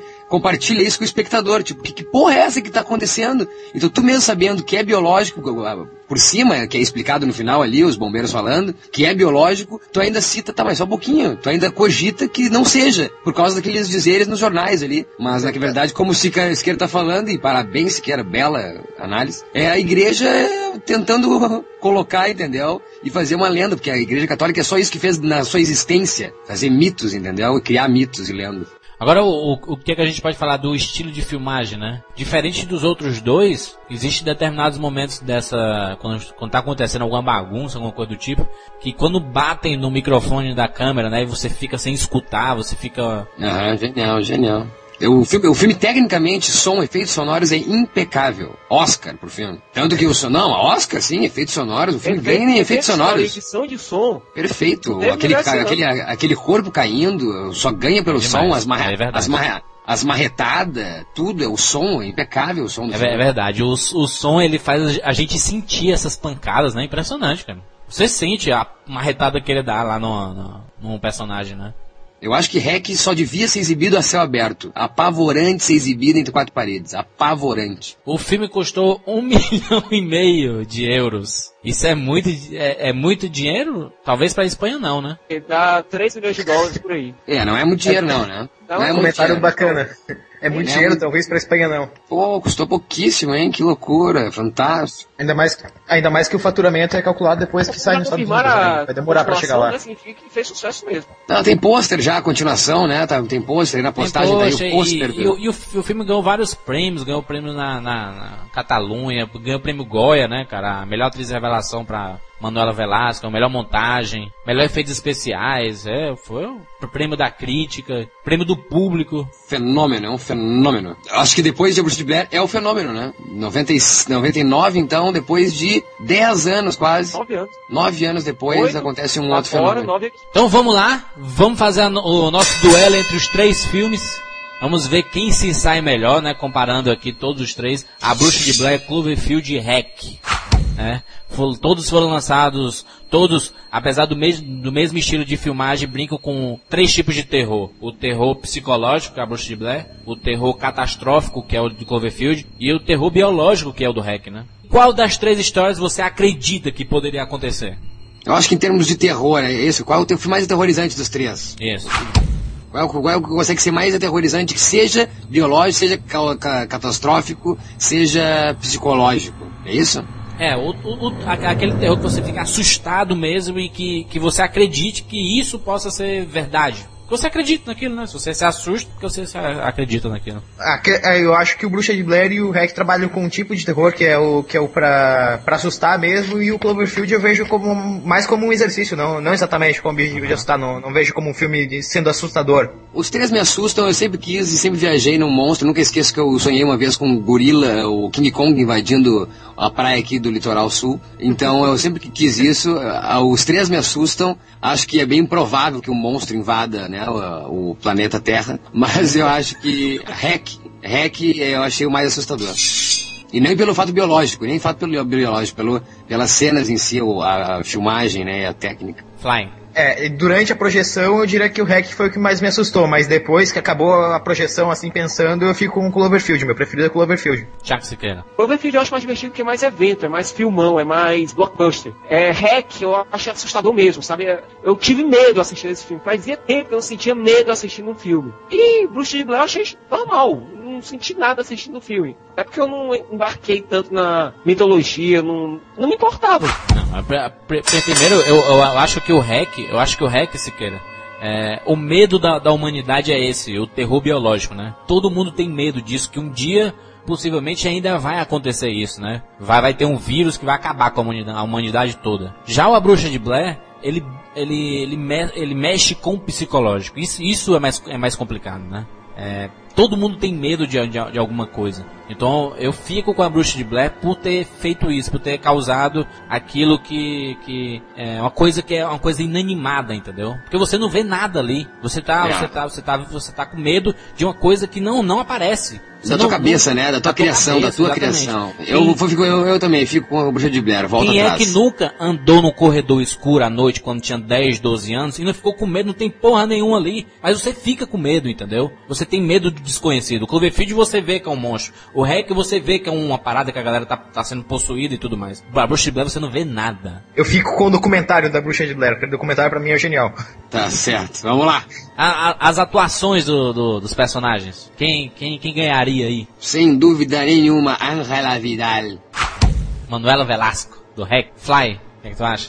Eu boto também. A princípio eu tinha achado muito exagerado, mas acho que é a que mais fechou. É, eu voto no REC também pra atuação. Siqueira. Hack. Eu também fico com o Hack. É impressionante a atuação dela. Você acredita. No, no, no começo ela deixa de ser uma, apresen- uma apresentadorazinha normal, né? Porque tu vê que ela erra pra caramba, ela, ela repete as coisas, ela mostra um pouco de amadorismo, assim, né? De, que ela, ela, ela fala com, com o próprio cinegrafista, né? Se não ficar bom, tu corta isso, entendeu? Não, e todos, e todos, o, o corpo de bombeiros, os, os velhinhos na, na, na- na- no prédio, é im- impecável, impecável. Então a, a- as atuações Hack ganha de lavada, né? Rainha O- do Grito, 2008. Rainha do Grito 2008, impressionante. E o, o estilo, estilo de filmagem, quem, quem se sobressaiu aí? Se o mérito, se, o- se o intento é ser real, por favor, Rec. E aí, Fly? É, também. Vou, não, não tinha pensado nisso, mas eu acho que REC é o mais realista. Siqueira? Hack também. A questão de colocar a filmagem como se estivesse acontecendo naquela hora, como se a gente estivesse vendo aquela filmagem enquanto ela acontece, eu acho muito mais interessante do que a questão do flashback, de mostrar, olha, aquilo já aconteceu, a- essas filmagens aconteceram um ano atrás, e Não, agora ou que a gente encontrou. Ô Siqueira, Eu acho- não, eu acho não que- é mostrado se hora. Por causa que no começo ela fala toda hora de cortes e afins. É, o, programa tá se a a- se a- o programa tá sendo gravado pra ser editado e pra ser exibido depois. Exatamente, a gente vê a filmagem acontecendo, a gente vê eles parando, não, vamos fazer isso, pá. Ah, tá. A gente vê isso, a filmagem tá, a gente tá É. dentro da Entendi câmera, errado, achei que literalmente. tava, tava ao vivo, que era que nem se Não, fosse não, a pra gente tá ser- dentro da câmera. Ok. Eu acho que, eu acho que, eu, eu, eu, eu- exato, não, eu acho que é o mais incrível também, é porque ah, no Bruxa de Blair, aquelas três pessoas iam sair correndo e iam largar a câmera, no Cloverfield, puta que pariu, um monstro, cara, invadindo, ele cara ia largar aquela porra daquela câmera. Ia jogar E teu no- celular fora, Maurício? É, e, no, e no REC, por favor, cara, a gente entende porque o cara ganha o ganha-pão dele é aquela Exatamente. câmera. Sim, mas dele. A gente sabe o quanto é importante um furo de reportagem e aquela imagem valeria milhões numa televisão, o cara venderia. Só pra ser chato, no REC, o- o- a única coisa que, eu- que eu não gostei é que toda hora tem cena dele correndo pra trás, tipo, ele tá correndo e filmando e ele não bate em nada. Tipo, ele corre em linha reta e não bate em nada. Mas é o cinegrafista é- profissional, né? Não é um Esses caras são peritos, é, são peritos, cara. A gente falou de dois filmes amadores, pessoas que estavam com é- câmeras na mão, e esse cara é um profissional do, Não, do mas ramo. ele- Não, não, tá não, não. Tu não sabe. Não, tu não sabe o que é capaz desses caras. Esses caras são ninja. lugar, ele chega num lugar que ele nunca viu e tá correndo no escuro e não, não É, viu não, nada. e- são, mas Ele são tem, ele tem noção do espaço, ele tem noção do espaço. Cinegrafista, o cara, a profissão dele, o cara enfia o olho ali naquele, na, na, pra, pra filmar e, e tem a noção de todo o espaço, cara. Ele sabe se posicionar bem, é impressionante isso. Não é, a gente não tá falando aqui sem, sem conhecer. Eu já acompanhei muita, muitas é, filmagens externas e percebi isso, cara. Os caras têm noção de espaço sem olhar pros lados, sem olhar pros lados mesmo. Ninja, ninja, os caras são ninja. Ninja. É impressionante isso. E tu, Jurandir? Eu, eu fico com o Cloverfield. Né? O estilo de filmagem que me agradou mais foi o Cloverfield porque eu faria aquilo se tivesse acontecendo comigo, entendeu? Tiraria meu celularzinho do bolso, câmera digital e ia filmando. Apertava o play lá e acontecia aquilo. é um monstrão te seguindo. É, Mas filmava. Já, já o Hack era um cara profissional e tudo, apesar da câmera, da shake camera, né? É, câmera tremenda e tudo mais. E a Bruxa de Blair, apesar de serem estudantes é, universitários e tudo, eles também são fa- faziam cinema, né? Eles estavam filmando ali. Cloverfield era um cara realmente amador. O que é- a, a história, a história. Por favor, meu Deus do céu. Eu acho o Hack a história mais interessante. Acho por isso, por tu não, por tu não saber e acho que. Por misturar, que- né? A biologia com possessão, com coisa religiosa e tudo, né? Eu acho que Porque o pessoal só felicidade- sabe no final isso. Exato, eu acho que porque tu não sabe nunca. No, no primeiro, no, no, no De Blair, tu, tu vai sabendo aos poucos que é, eles já vão dizendo, eles já dão a introdução que é sobre uma, eles vão investigar uma lenda de uma bruxa, tu vai tendo relatos das pessoas. No Cloverfield, tu já de cara sabe que alguma coisa pelo menos está invadindo e é enorme, e é um monstro, enfim. E no Hack tu não sabe porra nenhuma do que está acontecendo. Eu acho por isso mais interessante no intento de novo, terror, apavorar, te apavorar e te deixar realmente sem, sem como pensar e, e te aterrorizar. Porque se os três, se a gente for entrar nesse gênero, terror, se os filmes são de terror, eu acho que o sucesso é do. Nesse sentido. E aí, Fly? Eu, eu, o Cloverfield, eu acho que, eu vou pela questão de originalidade. O Cloverfield é uma, é uma revisão do, do Godzilla e afins, esse tipo de monstro. O Hack, eu o Hack, depois que passou o filme, eu deixei de gostar um pouco dele por causa que eu já tinha visto isso. O, pare- o Hack é uma introdução ao Extermínio, parece. Extermínio, Noite dos Mortos Vivos, esses filmes assim. Então eu voto no Bruxa de Blair, que é tipo, é uma coisa, vamos ver o que, que o, os mitos, eles pegam um mito e vamos ver o que tem atrás, por trás desse mito. Eu voto no Bruxa de Blair. Meu preferido em história é Bruxa de Blair. E aí, você quer? Eu acho que se a gente for atrás de originalidade, não tem ela presente em nenhum dos três filmes. No A Bruxa de Blair a gente tem uma revisão dos mitos de cidades americanas. No Hack a gente tem a refilmagem de zumbis, de extermínio, que a gente já tinha visto tanto. E no Cloverfield a gente tem uma refilmagem do Gojira. Do monstro japonês invadindo a, cidade, a metrópole. Ou seja, todos os três são clichês, mas o clichê que é bem trabalhado, que você se assusta, o clichê que você se envolve, é com o Hack. Show de bola. Eu também, eu, eu também fico com o Hack. A história do Hack eu acho fantástico. Tudo que, que tem uma pitada de um pouco de religião eu gosto. Pri- pri- Principalmente nesses casos de possessão, de, de, de espíritos assim, que tem alguma coisa relacionada. Eu, é uma história que me fascina. Eu acho fantástico. Outro ponto, quem, quem apresenta melhor a história pra gente, né? É, no começo, assim, o começo do filme, quem, quem te coloca mais na situação, assim, que você acredite ali que tá acontecendo as coisas, que você entenda aquilo. Pra mim, é a melhor introdução, e não só né, em comparação aos três, um dos melhores filmes que eu já vi em termos de introdução, e é o que ele se propõe, Hack. É, Fly. Eu também vou pro hack porque eu tava vendo assim, tava chato, o começo é chato, ele, mas é de proposital, é chato com objetivo, eu gostei desse chato, e do nada, pá, tu, tu vai na, tu vai fundo, eu gostei Não, bastante só um pouquinho. Aquela cena onde eles estão jogando basquete e toca aquele sinal e, eu- e tu sente a putaria vai começar, eu me apavoro. Justamente, genial Me isso. apavorei, Tá assim, putz, coisa apavorei. chata, prefiro que eu tô vendo esse filme. De repente, pá, na cara. Foi genial, genial. Você quer? Nos dois filmes, no, no Bruce de Blair e no Cloverfield, a gente já recebe a informação de pronto de que o pessoal morreu. Tipo, as, as imagens são encontradas depois, ou seja, tem uma grande possibilidade deles terem morrido. Se eles morreram, você não tem mais aquela identificação, porra, aquela torcida de, pô, vamos ver se esse cara sobrevive no final. No REC não, no REC a gente já começa nesse, começo- nesse começo meio parado, é, você tem a esperança ainda que esse pessoal escape. Você não sabe o que está acontecendo, você não sabe o que vai acontecer. Ah, inocente, é tão ingênuo.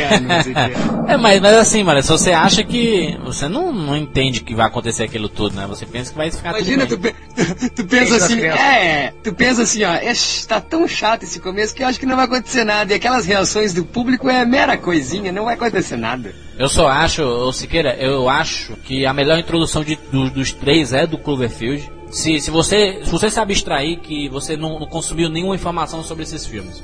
A Bruxa de Blair é, é pegar depoimentos, fazer entrevista com o pessoal sobre uma bruxa. É. O REC, filmar o dia a dia no corpo de bombeiros. Blair. Cloverfield, o começo já vem a cabeça da Estátua da Liberdade rodando no chão. É, mas- não, mas o começo do Cloverfield eu considero aquela festa, não, não é a estátua, assim. A estátua, a cabeça rolando é o pá da cara, na tua cara, mas... É, mas é 10 Ele tá minutos tratando filme, a introdução. Não, não, é a introdução, é a introdução, tá certo, não, tá certo, Jurandir, é a introdução sim, é a introdução sim. É 10 minutos de filme isso. Sim, não, No é, que eu REC, 20 minutos, é, eles ainda estão no corpo de bombeiro. Não, eu não falei que isso não é introdução, eu falei que o que, tá- que, o que eu tava considerando na hora de, de votar e afim, ah, em geral, é, é o clima que é construído. O do Cloverfield, é, ah, o clima é construído pela festa. Eu vejo como isso. O, Sim, a, é, que tá sim, rolando e- é o pá na cara. Beleza, mas então é o, é o, é o alarme dos bombeiros do REC, é a caída da, da, da Ah, não, da- Isso sim, isso sim. Mas se nós estamos falando em demora, o que que demora então a Bruxa de Blair, meu Deus? A Bruxa de Blair até acontecer alguma coisa demora horas. É, uma hora de filme, acho. Até, até, até, até eles se perderem e tudo. A Bruxa de Blair, a construção do clima eu levo com, com os depoimentos, que eles vão explicando tá. os lances, daí tu constrói a tua Mas o até que então tu, tu pensa que é um documentário aí de, de né, Discovery Channel sobre uma, uma, uma lenda. E pra gente encerrar, vamos colocar o. o- vamos, quem, quem é que tem o melhor final? Antes, vamos soltar a vinheta do spoiler aí. Momento spoiler. Momento spoiler pra todo mundo aí. Saiba que nós vamos revelar o final, os, os três finais. Então fique ligado aí, adiante, se você não quer escutar. Então é isso, vamos lá. Para o, para o que se propõe os três filmes, eu acho que o final de Cloverfield não me agrada, o final. Aliás, é, se ficasse só no hobby dizendo, ah, eu não sei o que está acontecendo, e, é, mas isso aqui vai ficar para posteridade, não sei, quando ele está lá no, no- no túnel, lá embaixo ainda, seria fantástico. Mas daí, ou então no helicóptero ali, quando eles estão, eu, quando o helicóptero começa a cair, eu pensei, acaba, acaba, acaba, acaba, acaba, acaba, acaba, acaba, acaba, e não acabou. Então eu achei que cagou o Cloverfield final. Se tivesse acabado no helicóptero, seria o melhor dos três mas não acabou, é o pior dos três. Hack, aquele final da mulher sendo puxada, é, é um túnel, pra mim é um túnel do terror, Hack, é uma experiência mesmo de, de daquele negócio que tu paga, porque tu sabe que tu vai levar susto, tu quer sentir que tu tá vivo e que do caralho tu tá vivo, tu sente teu sangue fervendo, e que maravilha. O dia que eu não senti nada vendo Hack, eu tô morto. E isso aqui eu acho como final, então, a Bruxa de Blair, é o melhor final pra mim. Meu final preferido vai pro Cloverfield, excluindo o monstro se apresentando e tudo mais, eu tô pegando pelo final mesmo, pelo, pelo que deixa, por causa que o Bruxa de Blair acabou e acabou, é aquilo. O Hack, tu já sabe o que vai acontecer, tu já imagina que aquilo lá vai se espalhar e tudo mais. O Cloverfield, ele pega e te bota o, aquela, aquelas coisas explodindo e tudo mais, tu não sabe se o monstro continua ali, não continua, e aquele momento final da, da, da cena final da câmera voltando pro passado, ele dele na, na roda gigante, e tu vendo o monstro saindo da água que o, o Maurício não viu, mas quem, quem não viu, veja, reveja o filme pra ver, isso é genial. Me, dê- me dá vontade de ver o outro filme, ver a continuação, rever o filme, enfim. É, Cloverfield é o que mais me puxa pro, pra querer rever o filme e ver mais coisa. É o Sim, melhor é. final. Eu acho que o final do Hack é melhor. E eu vou explicar por quê. Eu não consegui me identificar muito com os personagens de, de Bruce de Blair. O Cloverfield teve um problema que o Maurício disse do monstro dando um tchauzinho. A câmera indestrutível conseguindo capturar o monstro dando um tchau. Enquanto no final do Hack, apesar de ter aquele probleminha do, da exposição didática do que acontece da Igreja Católica uns dois minutos antes do começo do final propriamente dito, é extremamente tenso. A gente vê aquela criatura lá é, tateando atrás dele, sabe, a gente sabendo que é inevitável que eles sejam pegos, mas ainda assim torcendo pra eles tentarem escapar de qualquer jeito. Eu tava com medo, como eu disse, tava com medo da cadeira da frente já. Tava realmente morrendo de medo, tava tenso. E é isso que o Clint Eastwood tem. Eu queria ter visto essa cena, cara, do Siqueira se tremendo. Eu, ia, eu achar que eu ia dar umas marretadas, eu ia achar que ele tava possuído. Então tu escolhe o Hack, né? Show de bola. Eu escolho dos três, assim, eu acho que os três filmes se encerram da mesma forma, né? Câmera no chão. Cloverfield também, né? Cai lá aquele bar, aquela, aquela ponte em cima dele lá e a câmera fica no chão, né? E tem a cena do, da roda gigante. É, mas, mas isso é editado depois. Ah, né? sim, sim, sim, sim. Ah, o, o filme se encerra ali mesmo, né? O Hack, câmera no original, chão sim. e a Bruxa Blair, câmera no chão.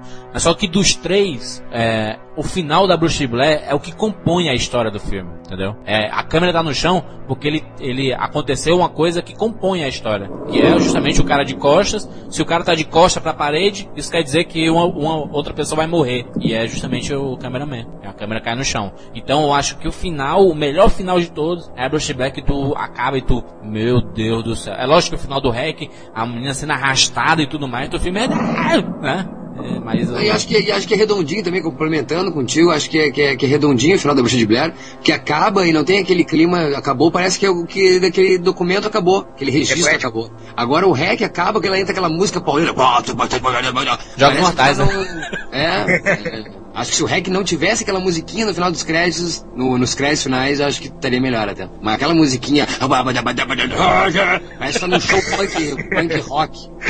E, e o saldo final, vamos ver agora quem, quem, quem foi o vencedor do- de- desse duelo. A Bruxa de Blair, Cloverfield ou Hack?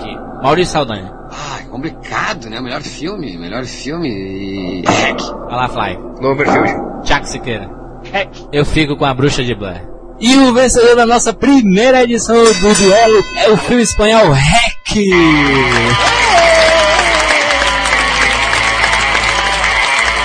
Então é isso, então votem.